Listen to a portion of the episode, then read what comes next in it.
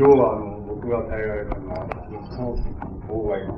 が見た想像みたいなんで、まあ、因縁、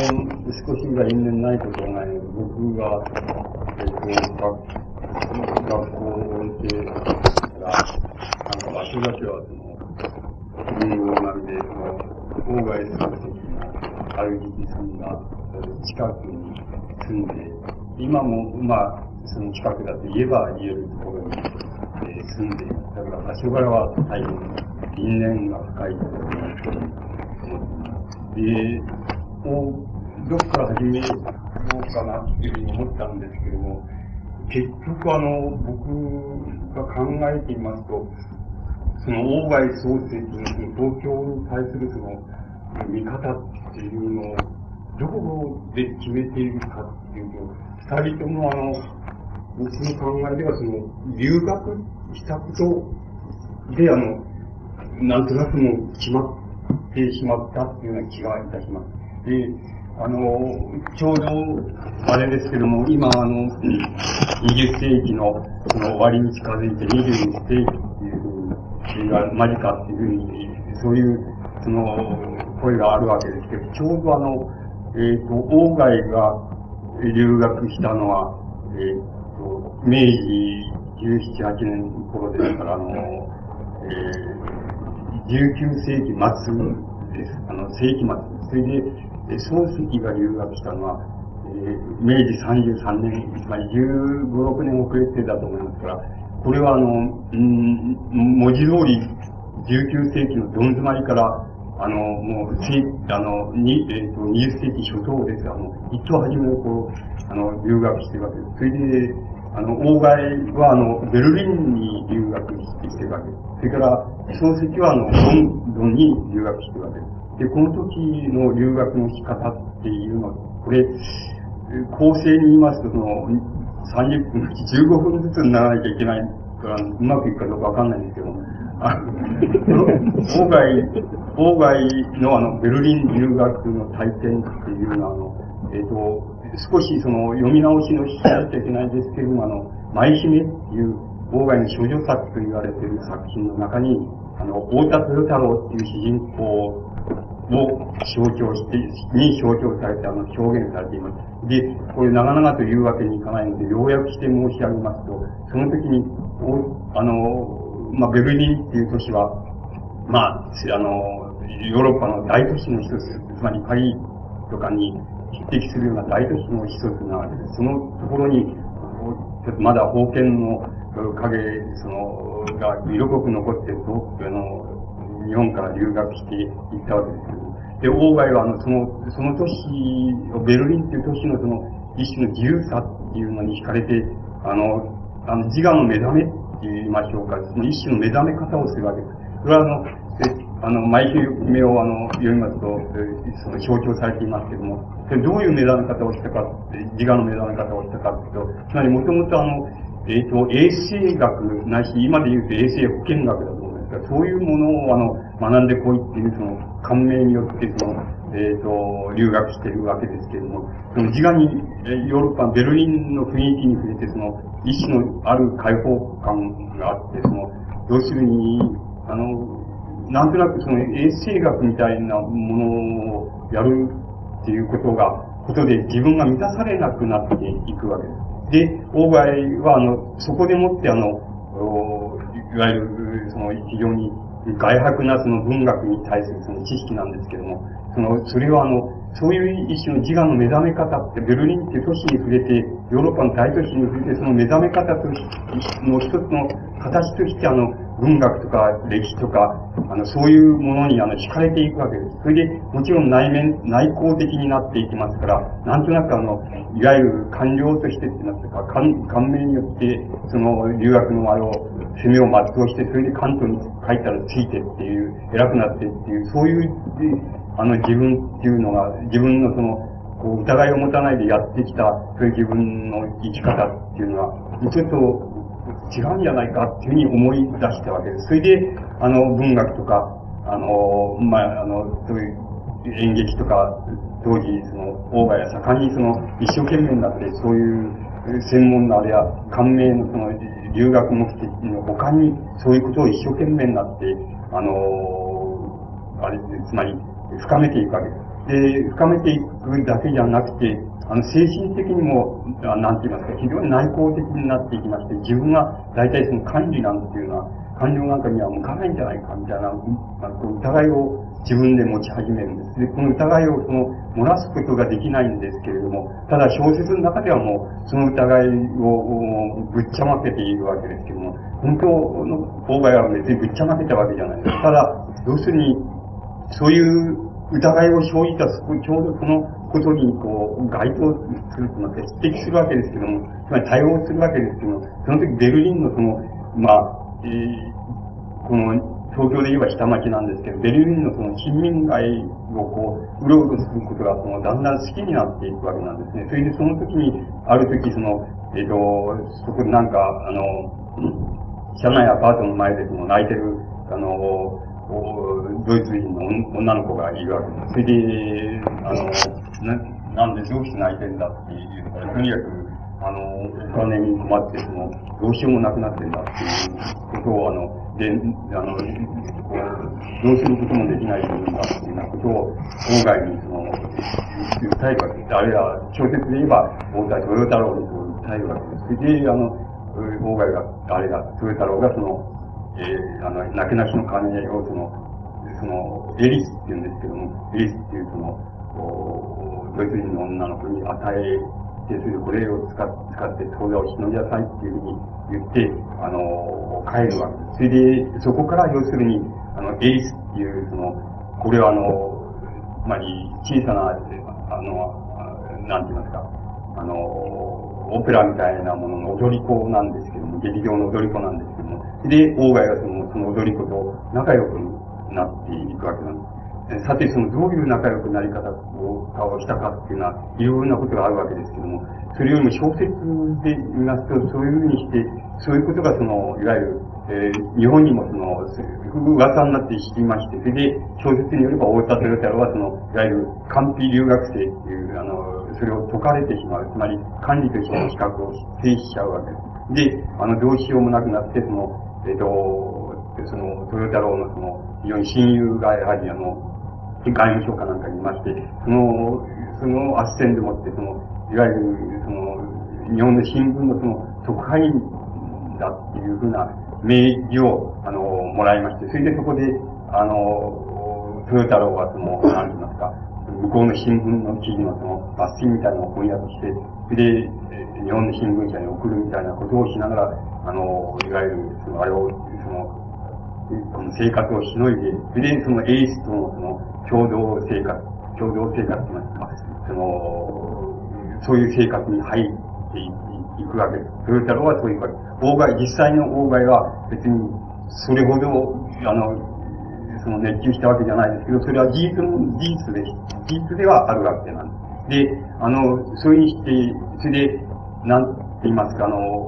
その、トヨタロこれは僕は考察させますけど、トヨタロと考察させますけど、トヨタロは、その、そこで、だんだん自分は、なんて言いますか、そのエリスと、あの、いわば、その、仲良く、この、ベルリンの下の貧民街の暮らし、暮らして、それでここで、欧州のその、その大都市の真っ只中で、ゴツンとしながら、その、ここで朽ち果てる、という気持ちにな、なるわけですけども、ところがその、親友、やはり親友の愛さって、小説で愛さって言うんですけど、親友がその、なんか、外務省の大臣と一緒にその、大臣のその、王と一緒にやってきたときに、それでお前が要するに、その、そういう私生活上のその、まあ、乱れって言いましょうか、その、女の子とのその、素性の知れない女の子とのその合成っていうのを、お前がやめ、やめれば、その、また元の、まあ、管理としてのあれを、その獲得できるんだけど、それはどうしてもそのためには、その女の子との関係を断ち切るべきだ、断ち切らなきゃいけないっていうことを言われるわけです。それで、あの、王外はそこで、王外じゃない、その、トヨタはそこで大いに悩むわけなんです。それで、その、トヨタロの一番の、あの、なんて言いますか、一番悩みのその一番その、どん底のところまで、あれ、その、探っていきますと、結局はその、なんて言いますか、その、えー、19世紀末のそのベルリンっていうその西欧の大都市の中で、その、もう、なんて言いますか、一人の違法人として、その、名もない、その、なんか踊り子と一緒に、ここで朽ちていくっていう自分っていうのが、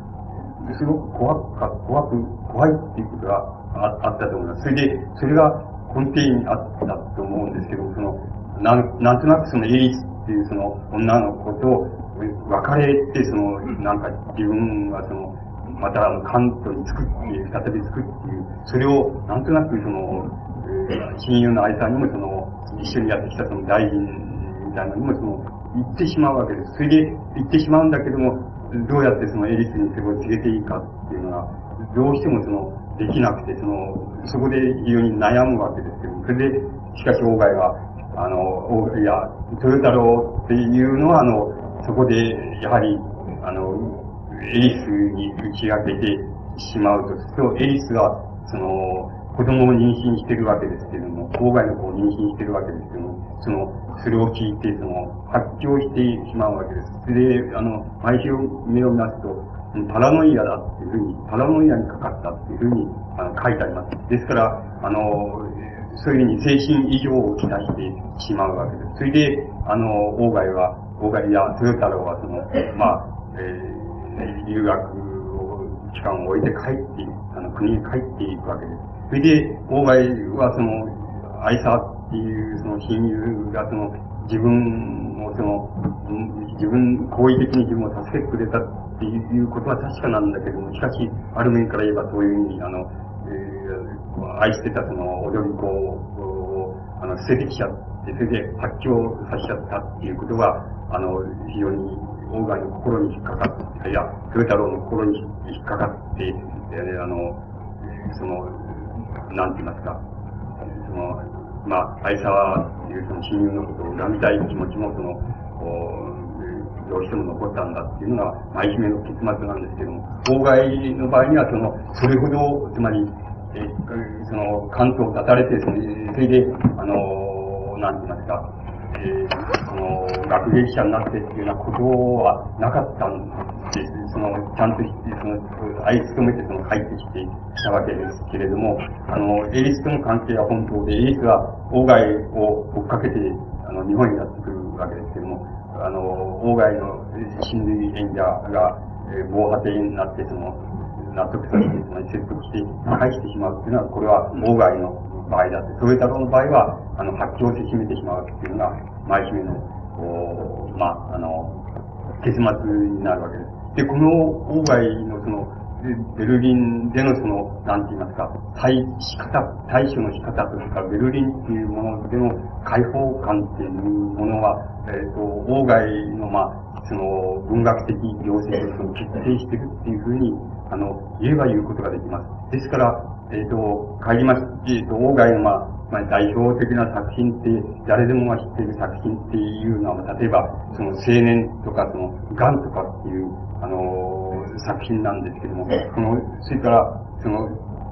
なんて言いますか、その他の作品をとってもそうなんですけど、王外の状況に対する関心っていうのは、その文学的に言いますと、なんて言いますか、その、一種のその高等の巷と言いましょうか、その、いわゆる素人じゃなくて、クロート水の、あの、クロート水的なエロスっていうものに対するその関心っていうのが、郊外の東京に対する関心の一番根底にあるものじゃないかというふうに思います。もっと違う言い方をすれば、その封建的な、旧時代的な、その、あの、なんて言いますか、女性、旧時代的な、しかも、あの、娼婦的な女性と言いましょうか、その、あるいは芸者的な女性と言いましょうか、そういう女性って、あるいはおめかけさんと言いましょうか、そういう、まあ、旧時代的であるような女性との、あの、関わり合いっていうことが、あの、郊外の小説作品の、まあ、主要な小説作品を縫って歩いているその大きな、あの、特徴だと思います。で、それはあの、例えばその、うん、その、青年っていう、いう作品、代表的な作品ですけども、あの青年の小泉純一っていう主人公は、あの、地方から上京してきて、その、東京でその、小説家になるんだ家には加算があって、つまり財産があって、あの、生活には困らなくて、それで東京に出てきて、あの、なんて言いますか、あの、小説家になるんだというふうに設計されている青年なわけです。その青年は、あの、谷中発明町のあたりにその、借家を借りまして、そこに住んで、えそこで、そこを根拠地にしてって言いましょうか。あの、東京のその、芸術青年の仲間とか、文学、つまり小説家、志望者の仲間とか、あるいは小説家とか、そういう人たちのその、なんて言いますか、世界の中にその、釘を突っ込んでいくっていうのが、青年の、その、テーマなんですけども、で、そのところで、その、一番、その、大きな場面っていうのは、あの、どういう場面かって言いますと、その、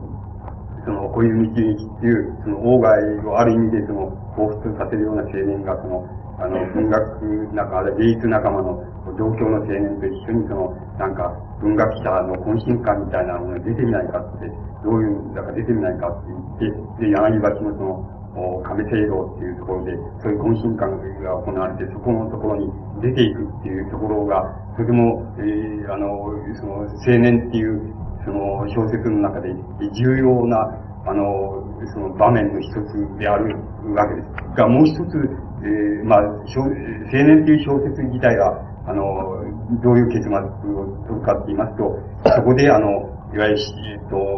その新時代を、ある意味で象徴するその、大学、名物の大学教授の、教授のその、未亡人、若い未亡人がいて、その未亡人がいわゆる、今でいうその勇敢的なマダムであるわけで、その、遊びまくってる、その勇敢マダムなんですけども、それと、あの、イプセンかなんかの翻訳劇の劇を見るその劇場でその、会いまして、それで、あの、まあ、うちに、あの、本がたくさん、その、死んだ主人があるから、その、見に来なさいみたいな言われて、それそれで、あの、年にしかどっかにスープの未亡人が堺って言って住んでいるんですけど、そこへその本を借りに行って、その、関係を生ずることになるわけです。で、関係を生ずるっていうよりも、むしろその、う割にその未経験な小泉氏っていうのはその、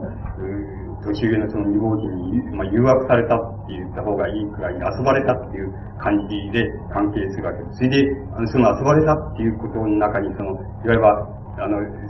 性的、つまり肉体的性っていうことと、こととその自分の中にあるその、なんて言いますか、内面的な性って言いましょうか、そういうものとは自分の中で分裂していく、そういうことにその悩む性、こういう青年っていうのを描いているわけです。それで同時にその、えー、新時代っていうのを、その、まあ、その年上のその、なんて言いますか、その、遊んでるその、勇敢マダムっていうものに、その、郊外はその新時代を象徴させていって、それでそこに、その青年がどういうふうに関わっていくかっていうことを描きたって描きたかったわけです。それで、あの、結末はその、なんて言いますか、その、遊ばれてるっていうことが、えっ、ー、と、あの、まあ、例えば、その箱根、自分は遊びに行くから、あの、えー、もし時間があったら、暇があったら、やってきなさいみたいに言われて、で、あの、なんか、その、引っかかっていて、注意ともするんですけども、なんとなく、箱根へ出かけていくんです。そうすると、その、未亡人が、あの、まあ、えっ、ー、と、一人画家が一緒にやってきてて、それで、あの、なんて言いますか、その、なんとなく、その、三者愛あった時を見てみると、なんとなく自分はただの未完成なその青年に過ぎで、小説志望家の青年に過ぎないのに、向こうはガキさんで、なんか、あの、そのマダムが、なんとなく向こうに重きを置いてるみたいな感じを持って、こうそこであの、もう、なんて言いますか、あの、こういうっていうその主人公は、その、まあ、傷ついて、それで、その、結末がその、別れるっていうような、そういう結末になっていくっていう、そういう小説なんですけども、その小説の本来的なモチーフの中に重要な、まあ、モチーフの一つの中にその、あの、その柳橋で、その遊んだ時のその芸者さんの、その、その青年に対するそのからかい方とか、その、性的なその、関心の寄せ方とか、誘惑のされ方とかっていうことが、あの、一つ大きなテーマになっているわけです。で、妨害っていうのは論外、そういう意味では、その、不健全な、その、性に執着を持っている人でして、その、まず、その、そういう意味で言いますと、例えば、ガンっていう作品も、つまり、あの、聖吉っていうその金貸しのの、その、お見かけさんが、無縁坂っていう、やはり日の場での池の、ちょっと上がったところですけども、無縁坂の中途のところに、えー、住んでいて、そこのところを、その、岡田っていう、その、あの、本郷の学生さんなんですけども、本郷に自粛がしてるわけですけど、その学生さんがいつも散歩道で、こう、それで通るわけです。そして、その時にその、おたまさん、ある、ある、その偶然が二つ重なるわけですけども、おたまさんがその、おたまさん旦那であるその正規的な、毎、まあ、毎日のように、あの、製造っていうんですか、毎日のようにその、あの、えー、夕方になるとやってきて、次、えいや、なんて言いますか、一晩泊まらないで帰っていくっていうことを繰り返して、金貸して、で、あれなんですけど、そのしまいにそれが、あの、あの最後にバレちゃって、それで、もういさかいが絶えなくなっていくわけなんですね。それで、それ、そういういさかいが絶えないっていうふう、を振り切って、その、会いに来るていうのは、そういうことが、だんだんその、雰囲気として、その、おたまさんに分かってきて、おたまさんの方も、なんか、あの、これではその、自分はどういうふうに、あの、振る舞ったらいいのかっていうと、考えちゃうわけです。それ内省してきちゃうわけです。それで、あの、なんて言いますか。自分はもう、なん、この、今まではその、旦那さんにその、尽くすだけだったんですけども、だんだん、あの、自分、その、自分らしさっていうのに、歌間さんっていうのを目覚めていくわけです。それで、その時、その時、毎、毎日のように通るその、学生さんが、そのなんか自分が、ああの、製造が持ってきてくれたその鳥かごのところに、蛇が、えー、その突っかかってて、それで鳥がバタバタして、あの、超、この、どうしようもなくなってるとこ、ちょうど岡田が通りかかって、その蛇を、その、まあ、その、逃がしてって言いますか、その、追っ払って、それで鳥を助けてやるんですね。あの、それを契機にして、おたまさんがその、まあ、岡田っていうその、学生さんに惹かれていく、主人公の学生さんに惹かれていくわけです。で、岡田は、あの、岡田の方もその、だんだん、なんか関心を寄せるようになっていくわけなんですけども、あの、それが、あの、歌間さんにしてみれば、ある、ある時、その、そういうふうになってから、いつかの、あの、学生さんに声をかけて、それで、あの、なんて言いますか、うちへ、あの、上がってもらって、それで、親しくなろうっていう歌間さんが考えるわけです。それで、あの、ある時、その、ちょうどその旦那の方はやってこないということが分かっている。それで、あの、うん、あの、下女の人をその、まあ、今日は、あの、うちに帰って遊んできなさいっていう、あの、出して、それで岡田がこう通りかかるのを待っているわけです。ところがその時ちょうど、その、岡田とその、まあ、それは小説は僕っていうになってるんですけど、僕って岡田の友達があれになってるんですけど、あの、お話っていうことになってその、えー、友達たちがその、あの、うちの場で抜いて、その、癌を取っちゃって、それそれで、ひねって食っちゃおうっていうふうな感じの、それでそこ、4人連れ通りかかるわけです。それで、岡田だけだったら、たまさんは声をかけようと思って門口に待ってるんですけども、4人いてどうしても声をかけられないんで、名残惜しそうにしてるんだけど、そのまんまになっちゃって、それで、岡田は、その、それから、あの、ちょっと、留学するっていうことになって、そのまんまになっちゃったっていう小説なんですけども、その、その場合のその、おたまさんとその、末蔵っていうその、旦那さんとのその、関係のその、描き方っていうのは、とても、外のその小説の中で、最も小説らしい小説だっていうふうに言えるくらいの見事な描き方をしています。つまり、外っていうのは、論外その公共の巷的な、封建的なその、なんて言いますか、えー、エロスって言いましょうか、その、おめかきさんとか芸者さんとか、その、との関係っていうようなことに、大変、あの、関心の深い、えー、が深かったってことがわかります。つまり、小説の中で、主な小説の中で、それがもう一貫して貫通してるっていう、貫徹してるっていうふうに言うことができます。つまり、あの、別なことを言いますと、妨害の東京っていうのは何かって言ったら、そういう、あの、高等の巷的な、その、女性っていうのに対する関心っていうのが、あの、多分、あの、外の見たその東京の中で一番大きな要素だっていうふうに思います。ところでその、外はその、先ほど言いましたように、衛生学に留学しているわけです。で、衛生学が専門で、あの、軍医、軍医に、で、陸軍室長の軍医なわけですけども、その、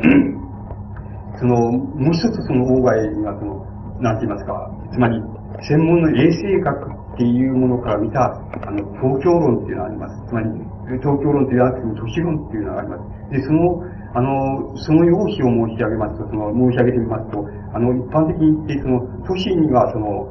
二つのタイプがあるということにします。で、それは、えっ、ー、と、近親式っていう言葉を使ってますけど、今で、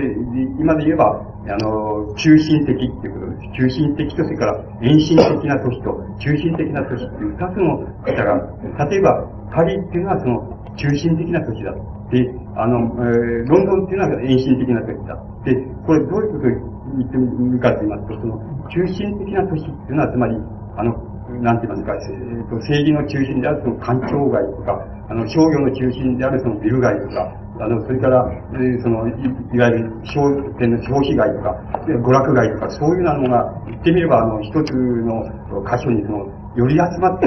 しまっている、そういう都市っていうのを、あの、中心的な都市、つまり、当該の言葉で言えば、その、近親的な都市、近親式の都市っていうふうに言ってるわけです。そういう方の都市っていうのは、つまり、交通は便利になるし、相互の、つまり、政治と経済との連絡も便利になるし、大変い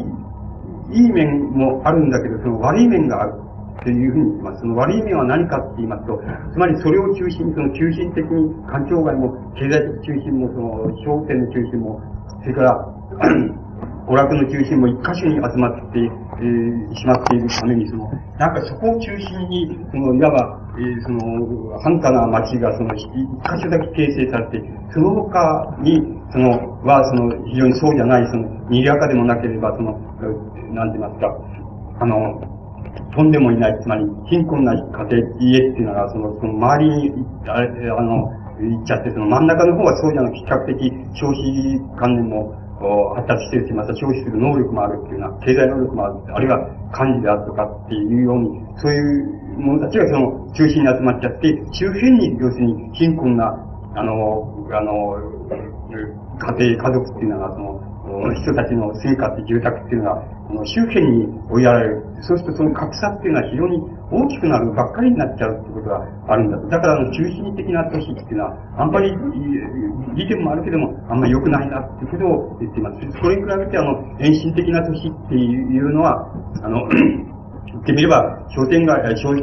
県外の中心がある箇所にあり、A な箇所にあり、それから政治の中心、つまり環境外は B っていうところにあり、それから、まあ、その、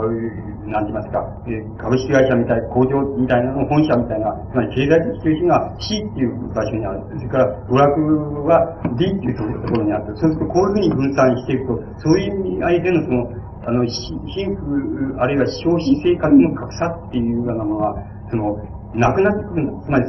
あってもその少なくなるんだから、なるんだと。だから、この遠心型の都市の方がいいんだっていうことを一つ言っています。それからもう一つ 言ってることは、その、なんて言いますか、都市の、これは衛生学っていう専門家の立場から言ってるわけですけど、衛生学っていうのは出てきて、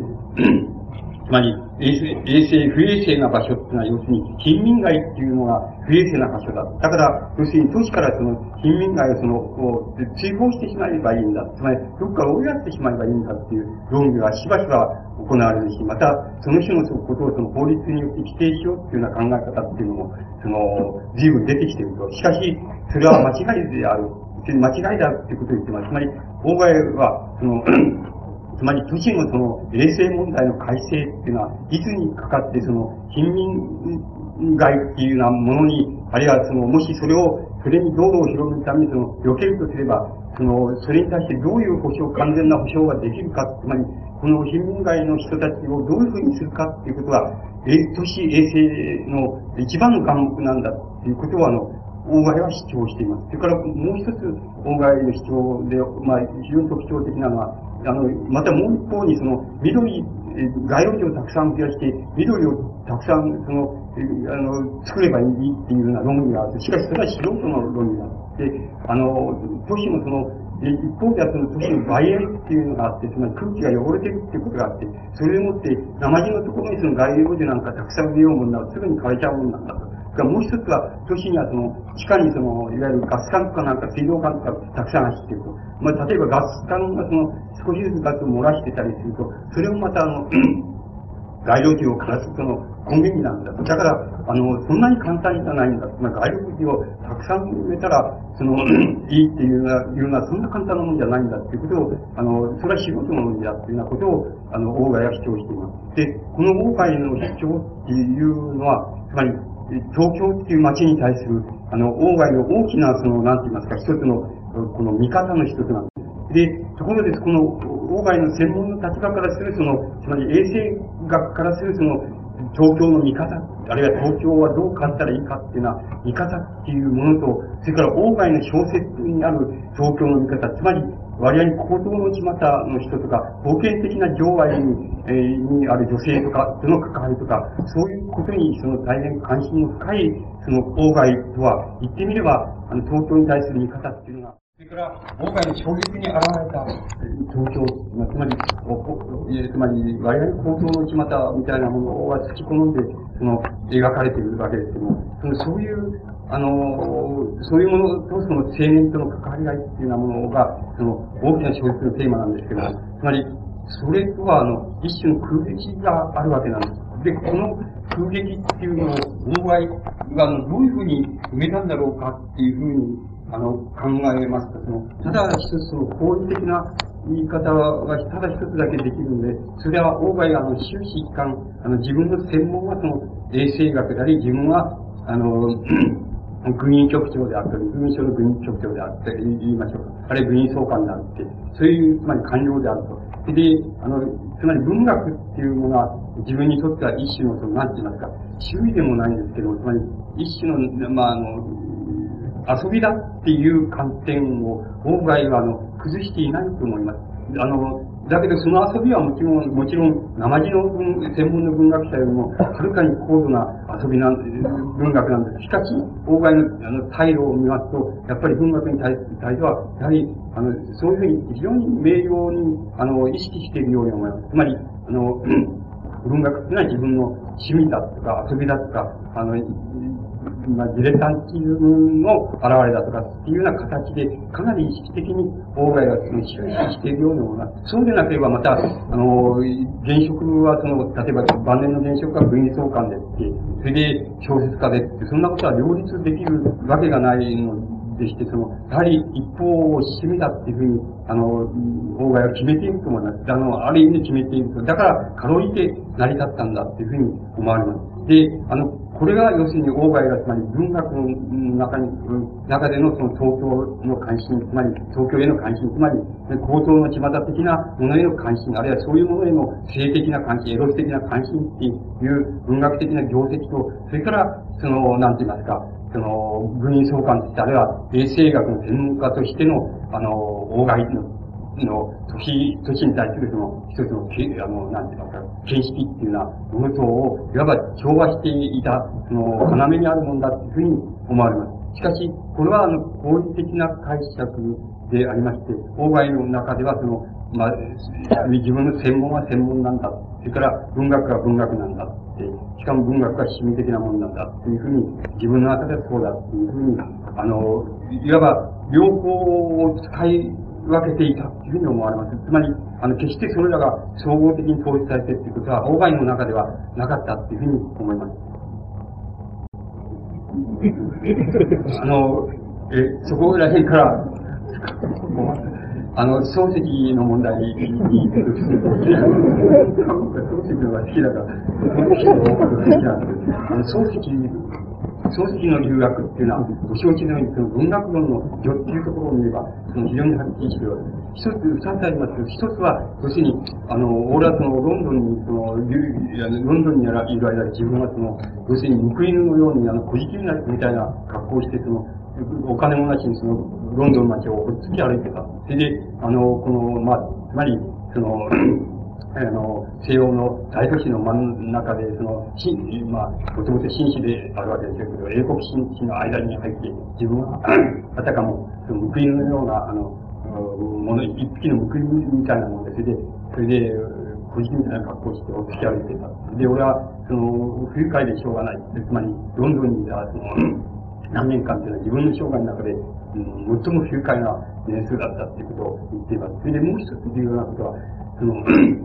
なんて言いますか。つまり、俺はその、このところで、あの、な、なんた？め、これは大外と同じなんですけど、なんためは、その、この、つまり、英語学をやれって言われたんだけど、なんためこの、ロンドンに来て、あの、勉強してるさっぱりわからない。つまり、英文学でいうその文学っていう概念と、自分が素養として持ってきたその東洋、つまり漢文学っていうものによってる文学っていうのは、全く違うんだ。そうすると、これはもうどうしてもその一種のジレンマであるっていうふうな、で、これをもう深刻に考えていったところ、その自分は神経衰弱だっていう人から言われた。で、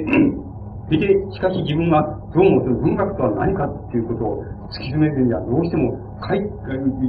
家、国へ帰れないっていうふうに思って、それでもう下宿にこもって、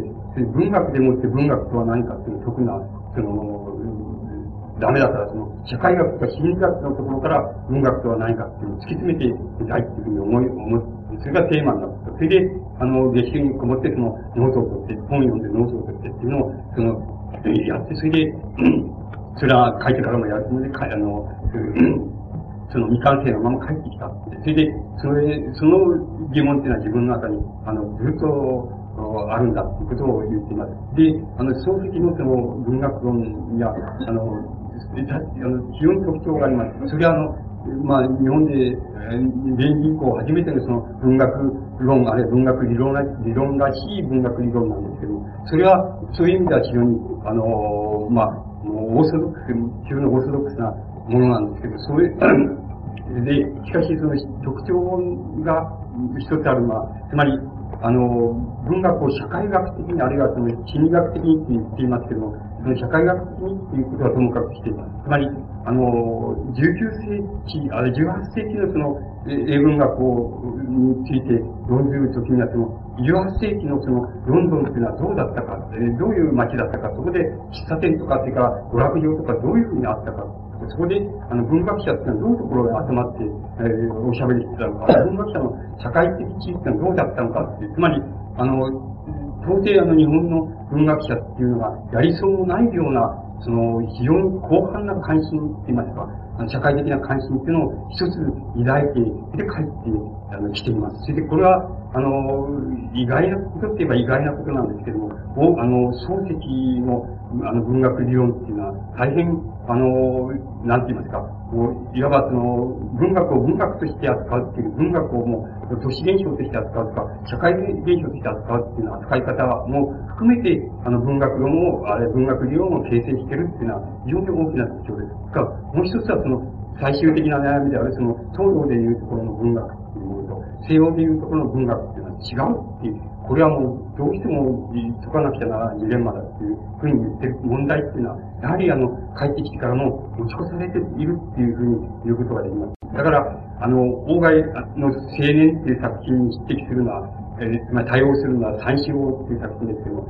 あの、これはむしむしろ逆であって、三四郎の作家や、小説の三四郎が出たんで、お、あの、大外きっと、俺も一気やってやろうと思って、あ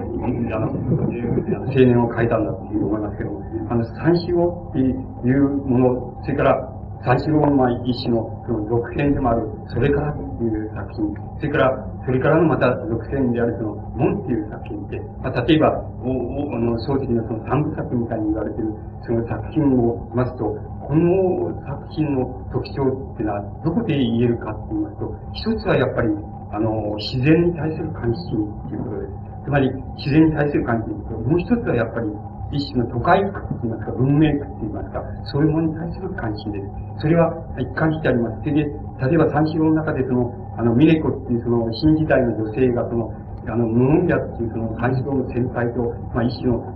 なんていうか、虚婚者って言いますか、そういうような関係にあるんですけども、その間のがあんまりうまくいかない無音者さんっていうのは科学者で、その、科学実験ばっかりその、飲み会をぶっ通しちゃって、あん。まり帰りないので、その、なん。ていうか、うまく仲がいっていない時に、その三四郎に対して、つまあ、毎週、大外で言えばその、未亡人と同じ、大外の未亡人、境未亡人と同じように、あの、一種その、一種のあの、不可思議なるその接近の仕方をするわけです。で、その接近の仕方に、あの、三四郎も応じて、あの、行くわけなん。ですけど、その二人、二人が最初にその、仲が親密になっていくのは、あの、その、ミネコっていう女性とその三四郎と、それから、与次郎っていうその三四郎の旧友と、それから、あの、広田先生っていう、先生と、その4人で、あの、団子坂のその、菊人形をその、あの、菊人形を見に行く行くわけです。それで、その、見てあまりの混雑で、その、えー、あまりその、峰子とその三四郎だけが、その、その、峰子、あの、気分が悪かったなったっていう、そこではぐれてしまって、それで、あの、団子坂を降りたところで、谷中がこっちの坂こっちあって、団子坂を降りてて、ここに、あの、川が流れていたわけで、愛想の川って川が流れたわけですけど、その川川のことに沿って二人がその、散歩して、それで、あの、石原っぱに出ていくわけです。それで、その原っぱで腰を下ろして、その、話をするんですけども、そこの時に初めてその、なんか、峰子とその、三四郎が接近するわけです。つまり、あの、大貝の作品の中でその、なんて言いますか、主要な場面の中で、つまり作品の場面の中でその、主要だと思われる場面の、場面のところで、大貝、あの、漱石が何を、この、持ってきてるかと、自然としての東京っていうのを持ってきています。つまり、自然の風物っていうのを、東京の風物っていうのを、つまり、なんて言いますか、そういう恋愛な恋愛の場所としてその、持ってきています。これは、あの、漱石の作品の大きな特徴です。だそれからっていう作品で言えば、これは本当は、あの、まあ、自然といえば自然なんです。これはやや複雑なんですけど、つまり、例えば、あの、堀端をその、えっ、ー、と、それから大輔がその、堀端を歩いていくっていうような時には、その、堀端に、その、土がいっぱい咲いてるっていう、そういう花、花でもって、描写で、その、堀、堀端の景物を描写するわけです。それから、あの、夜桜っていうのは、桜っていうのは、江戸川国とか、あの、上野の夜桜とか、そういうの、つまり、花でもって、その、花の典型でもって、その、やば重要な場面を、その、の背景を作っているわけです。つまり、そういう、あの、あの、漱石の小説の中におけるその、東京への視点っていうのは、一言で言っちゃえば自然だっていうふうに言って、つまり、東京を自然として見てるっていうふうに言うことができます。で、これは大きな一貫性です。だから、例えばそれからで言いますと、その、大輔にとってその、花っていうのが非常に重要なわけなんですけど、その、花のうちで、例えば、あの、こう、スル、スルランの花みたいなのが、その大輔がその、ちょっと、神経過敏になって、その悩み込んじゃうときに、あの、スルランの花の、花をいけて、その、匂いにむせなむせながら、その、なんか、こう沈んでいくみたいな、そういう場面があります。それから、まあ、あの、百合の花が出てくると、これは、あの、つまり恋人って言いますか、あの、人妻であるわけです。親友の奥さんであるわけですけども、日曜っていう、あの、女性とのその関係の場面では、あの、百合の花っていうのが、あの、象徴として出てきます。つまり、この場合のその百合の花とか鶴山の花っていうのは、いわば大輔の内面の中におけるその自然なんですけど、自然を象徴するわけですけど、まあ、形物としては、つまり堀端の、杉とか、江戸川ネの桜とかっていうのが、あの、しばしば、あの、こう、えー、その、それからっていう作品の中にあの、出てきます。から、もちろんそれからの中には、先ほど言いました、文明区って言いますか、世界区って言いますか、あるいは都市区って言いますか、そういうものも、の描写も出てきます。大輔があの、一応っていうその、親友の奥さんに、あの、金を貸してやろうって、あの、自分が無理して金を、お、しつらえて、それで、届けに行く時があります。で、その時に、江戸川ですのとこから曲がって、その、伝水院のところに、あの、出てきた時に、伝水院の寺と寺の間に、こう、えー、工場の煙突が、あの、見えて、そこからその、黙々とその、梅園が入っている。そういう描写があります。その時にその、大好きは、これが、あの、貧弱な、貧貧弱なその、なんか、そういう文明と言いましょうか、その、都市と言いましょうか、そういうものの、え象徴なんだっていう、その、いうようなことを大好きは考えながら、その、行くところがあります。つまり、この場面は、かなりまた、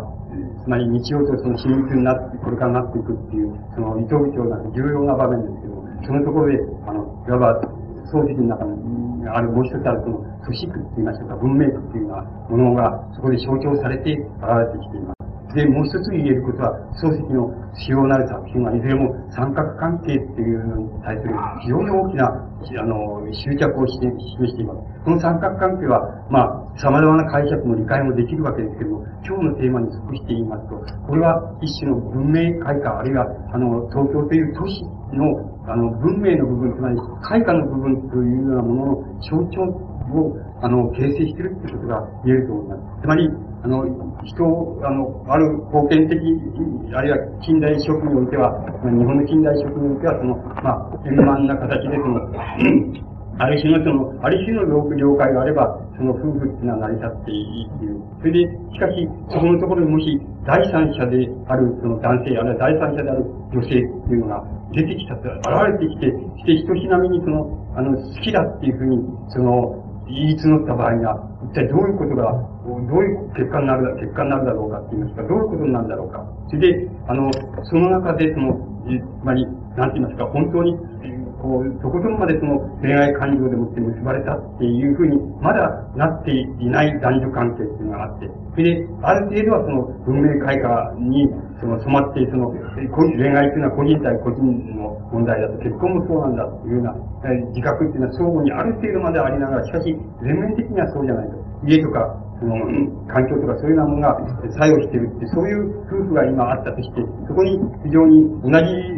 つまり強さでもって、あの、一人の異性が現れたとしたらば、その時にどうなるだろうか、そその時、あの、どういう悩み方をするだろうかっていう場合に、漱石は一種のその、なんて言いますか、その、三、三角関係がそのニッチもサッチもいかなくなるっていうような形っていうのが、あの、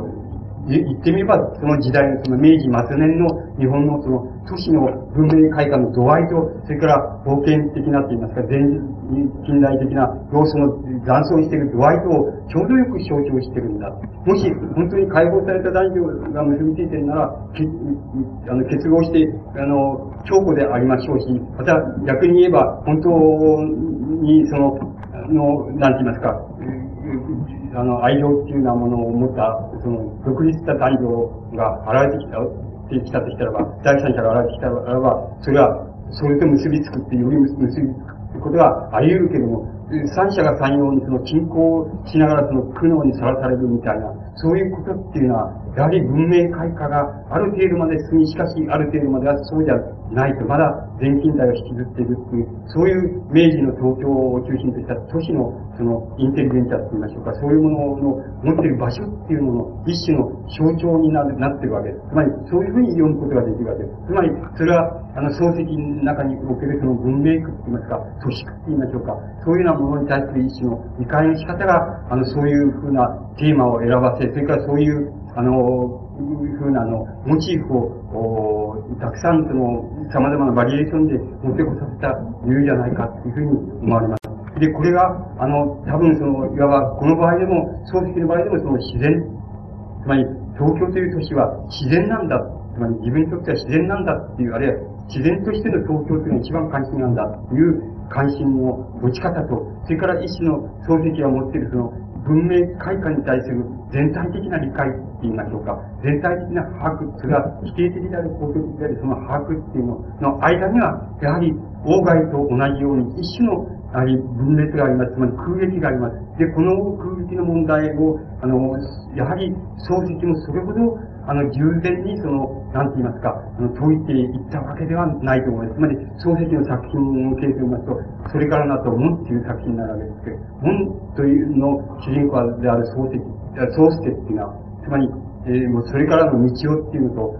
無理にその結婚して、それで、あの、東京の山根と山根との崖の下のうちに、その長屋にその、ひっそりと住んでるひっそりと仲良く住んでるっていうのが、その門のそのモチーフなんですけども、そのあの、その宗介は、あの、が、いうところがあるんです。今、自分は東京に住んでるけども、あの、東京を見たこと本当はない。つまり、勤め先と人を往復してるだけで、いつでも東京を見たとか余裕を持って見たっていう、思えないっていう、あの、一度も考えられないっていう、あの、大、あの、うん、